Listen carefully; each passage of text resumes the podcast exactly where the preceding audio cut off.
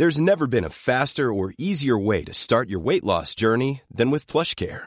PlushCare accepts most insurance plans and gives you online access to board-certified physicians who can prescribe FDA-approved weight loss medications like Wigovi and Zepbound for those who qualify. Take charge of your health and speak with a board-certified physician about a weight loss plan that's right for you.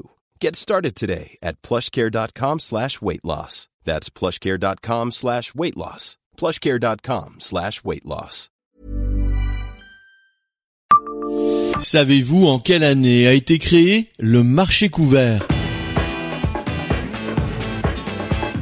Bonjour, je suis Jean-Marie Russe. Voici le Savez-vous Metz Un podcast écrit avec les journalistes du Républicain Lorrain. On y vient en tant que messin ou habitant de la métropole pour y faire ses courses alimentaires. On flâne aussi dans ses allées en tant que touriste pour découvrir les spécialités de la région sans forcément se demander depuis combien d'années ce bel édifice en U abrite le marché couvert de Metz. Pourtant, le lieu de style classique a une histoire particulière. Le lieu abrite aujourd'hui le marché couvert de Metz, mais ce n'était pas sa première vocation. Cet imposant bâtiment s'inscrivait à l'époque dans un projet architectural à part entière de son haut portail classique, voulu par l'architecte Jacques-François Blondel, avant son démontage et sa destruction en 1898 pour être remplacé par l'actuelle entrée du style gothique, la cathédrale Saint-Étienne donnait sur une large place, entourée par deux édifices rigoureux formant un U l'un à gauche de la cathédrale pour accueillir le Parlement provincial, une sorte de conseil régional, et l'autre à droite,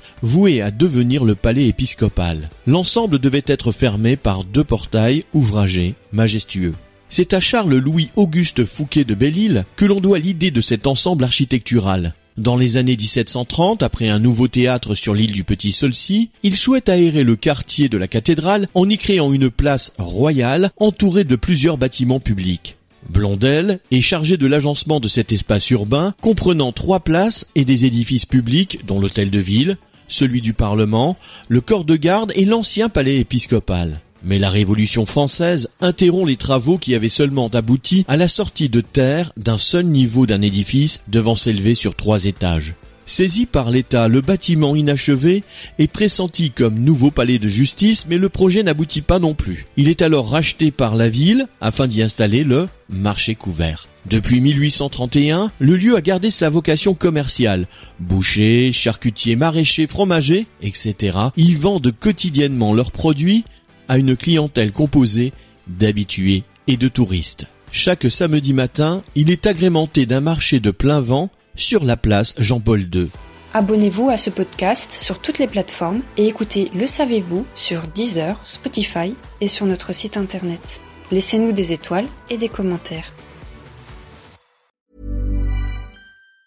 Normally, being a little extra can be a bit much, but when it comes to healthcare, it pays to be extra.